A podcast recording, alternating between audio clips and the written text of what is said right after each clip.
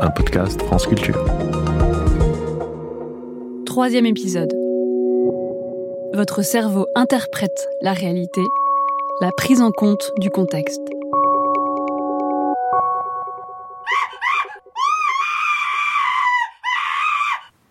C'est inquiétant, non? D'entendre quelqu'un crier tout d'un coup. Est-ce que vous pensez que vous aurez eu la même émotion si on joue la même piste son avec un autre fond sonore?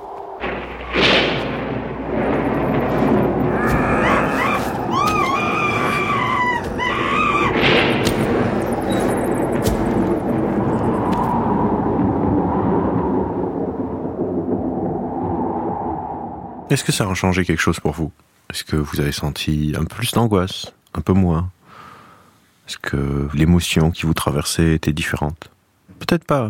Dans les deux cas, c'était quelque chose d'assez anxiogène. Mais si on fait passer ce son une troisième fois, qu'est-ce que ça ferait pour vous?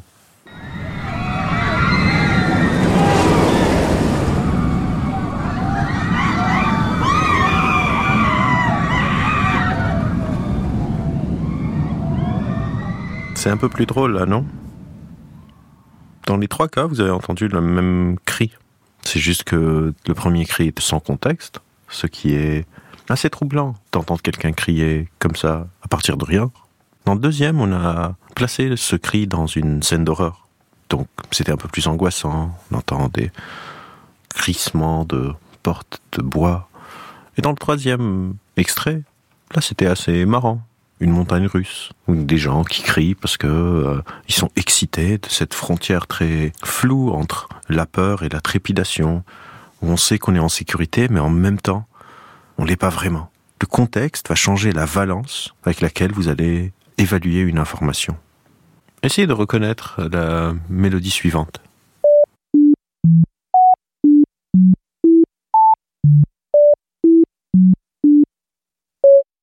Peut-être que vous avez aucune idée de ce que c'est, sauf si vous avez encore une fois une oreille musicale absolue. C'est, ceux qui ont ça, c'est un peu de la triche. Mais en fait, ce qu'on a fait, c'est qu'on a juste changé les gammes des notes, donc la manière comparative dont ces notes fonctionnent ensemble. On va réécouter maintenant cette même musique avec un lien d'appareillage des notes entre elles qui soit adéquat pour que vous puissiez la reconnaître.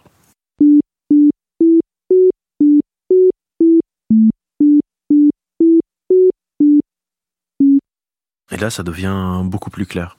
Cette expérience s'appelle la mélodie mystérieuse et on la doit encore à Diana Dutch. Notre cerveau fonctionne de manière comparative et la musique se base sur ce principe de l'appareillage des notes entre elles pour qu'une mélodie soit reconnue. C'est pas juste une question de quelle note on joue. Encore une fois, dans les deux cas, c'est les mêmes notes qui sont jouées. C'est juste qu'on est en train un peu de déplacer les gammes. Notre cerveau est tout le temps en train de faire ces opérations de comparaison même d'un tout petit âge. On fait ce qu'on appelle des catégorisations. On met les carrés avec les carrés, les ronds avec les ronds, les triangles avec les triangles. Ça nous permet d'avoir un peu d'ordre dans le monde, de pouvoir comprendre comment ça marche. Cette importance du contexte est cruciale parce que on a souvent une vision individuée du fonctionnement de la société. On va essayer de comprendre pourquoi est-ce qu'une personne pourrait croire aux fake news, pourquoi est-ce qu'une personne ne veut pas prendre un médicament qui pourrait lui sauver la vie, pourquoi est-ce qu'une personne pourrait faire un comportement qui pour nous a l'air d'être complètement irrationnel? Souvent, ces explications à ces phénomènes ne dépendent pas de l'individu, mais dépendent de leur contexte. Notre cognition est incarnée. On a tendance à croire que mes pensées sont juste le fruit de mon cerveau. Mais de plus en plus de recherches semblent indiquer qu'on ne peut pas vraiment comprendre le fonctionnement du cerveau en observant le cerveau. Le cerveau est incarné dans un corps et son corps est incarné dans un contexte. Et c'est important d'observer le cerveau un peu dans son milieu naturel pour pouvoir le comprendre.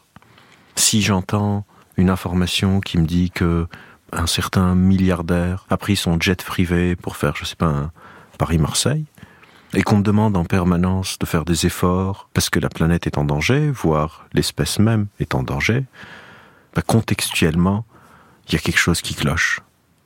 On appelle ça des injonctions paradoxales. Quand on dit à quelqu'un de faire quelque chose et son contraire, on l'a peut-être un peu vu pendant la pandémie, par exemple. On nous disait de ne pas sortir de chez nous, mais d'aller voter, de mettre le masque et de ne pas mettre le masque en même temps.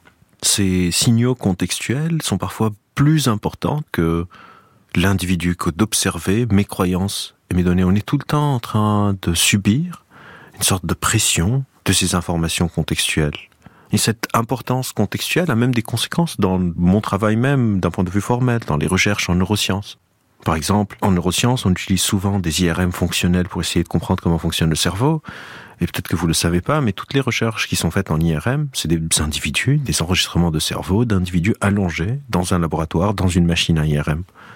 On n'a qu'une idée de ce qui se passe dans le cerveau d'un humain quand il est en rencard amoureux dans un bar, quand elle est dans le métro, en train de faire son trajet le matin pour aller au travail. Et on pense qu'on arrive à une sorte d'impasse théorique où on n'arrive plus vraiment à mieux comprendre le cerveau, justement parce qu'on l'étudie déconnecté de son contexte. Cette notion de cognition incarnée, que j'ai besoin de comprendre le fonctionnement d'une personne, le fonctionnement de son cerveau, mise en exergue avec l'état de son corps, et ce corps qui est incarné dans ce contexte, cette triptyque du cerveau, du corps et de l'environnement, est centrale si vous voulez réfléchir à pourquoi quelqu'un fait quelque chose. Quand notre cerveau nous trompe un peu, on appelle ça des biais cognitifs. Et peut-être le biais le plus important dans notre cognition s'appelle le biais fondamental d'attribution. C'est un biais qui fait que, par exemple, si moi je réussis quelque chose, c'est grâce à moi.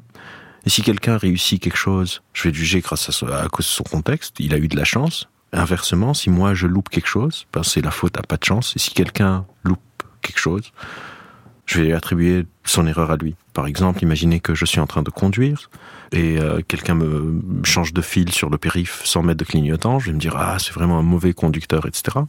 Mais si un jour moi je fais la même chose, je vais me dire c'est pas grave, je suis en retard, qu'on me lâche un peu la grappe, etc. On a tendance à être un peu de mauvaise foi avec les autres et de bonne foi avec nous-mêmes. Et ces jeux de bonne foi et de mauvaise foi se jouent souvent dans la situation dans laquelle je me trouve. Je peux m'inventer des excuses et essayer de trouver des raisons pour dire pourquoi je suis meilleur que les autres.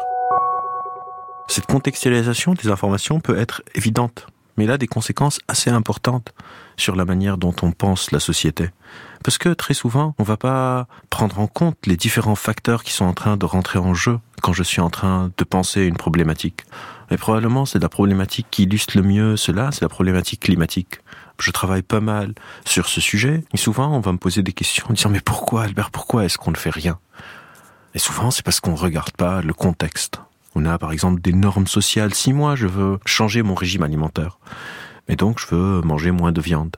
Mais si tout, à chaque coin de rue dans ma ville, il y a des McDo, et que la cantine végane est à six arrêts de métro, ce serait de mauvaise foi d'essayer de comprendre mon comportement en m'observant juste moi, et en oubliant l'offre qui existe un peu autour de moi ce serait irréaliste de me dire Albert, c'est ta responsabilité de tous les jours, quand tu veux manger, d'aller faire six arrêts de métro de ton lieu de travail pour manger quelque chose qui soit plus éco-responsable.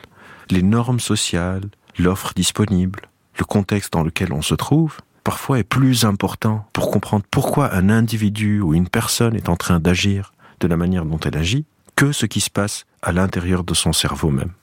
Et donc la prochaine fois que vous êtes en train de réfléchir à un problème de société ou que vous ne comprenez pas comment est-ce que quelqu'un pourrait agir de la sorte, demandez-vous est-ce qu'il n'y a pas des facteurs qui soient extérieurs à elle, qui sont en train de l'influencer, de la pousser d'une manière ou d'une autre? D'ailleurs, cette importance du contexte a même donné lieu à une nouvelle discipline qu'on appelle l'architecture du choix. Comment est-ce qu'on va agencer l'environnement d'un groupe d'humains pour les pousser vers certains comportements, comme les passages piétons qui nous indiquent où est-ce qu'on peut traverser la rue, à des choses un peu plus sournoises qui peuvent nous pousser, par exemple, à voir dans le métro en permanence des panneaux publicitaires qui nous matraquent du dernier vol à 35 euros aller-retour Paris-New York, alors qu'on est en train d'essayer de faire des efforts pour prendre moins l'avion. Il faut tout le temps savoir comment est-ce qu'on va peser la responsabilité individuelle versus la responsabilité contextuelle. C'est quelque chose qui n'est pas toujours facile à faire, mais qu'il ne faut jamais perdre de vue si on veut avoir une chance de faire face aux défis qu'on affronte et qu'on devra affronter. Jusque-là, on a vu trois étapes dans notre recréation du réel. On perçoit en filtrant, on stabilise l'ambiguïté, on interprète de manière contextuelle et comparative. Mais dans ces mécanismes de fonctionnement, on part du principe qu'on est en train d'avoir une vision cohérente du monde, qu'on a les différents éléments qui sont en place. Prochain épisode, on verra que c'est pas vraiment le cas que notre cerveau est une sorte de machine à remplir le vide, qu'on est en train de boucher des trous dans nos raisonnements, dans nos perceptions. On verra quelles sont les conséquences de ces fonctions-là.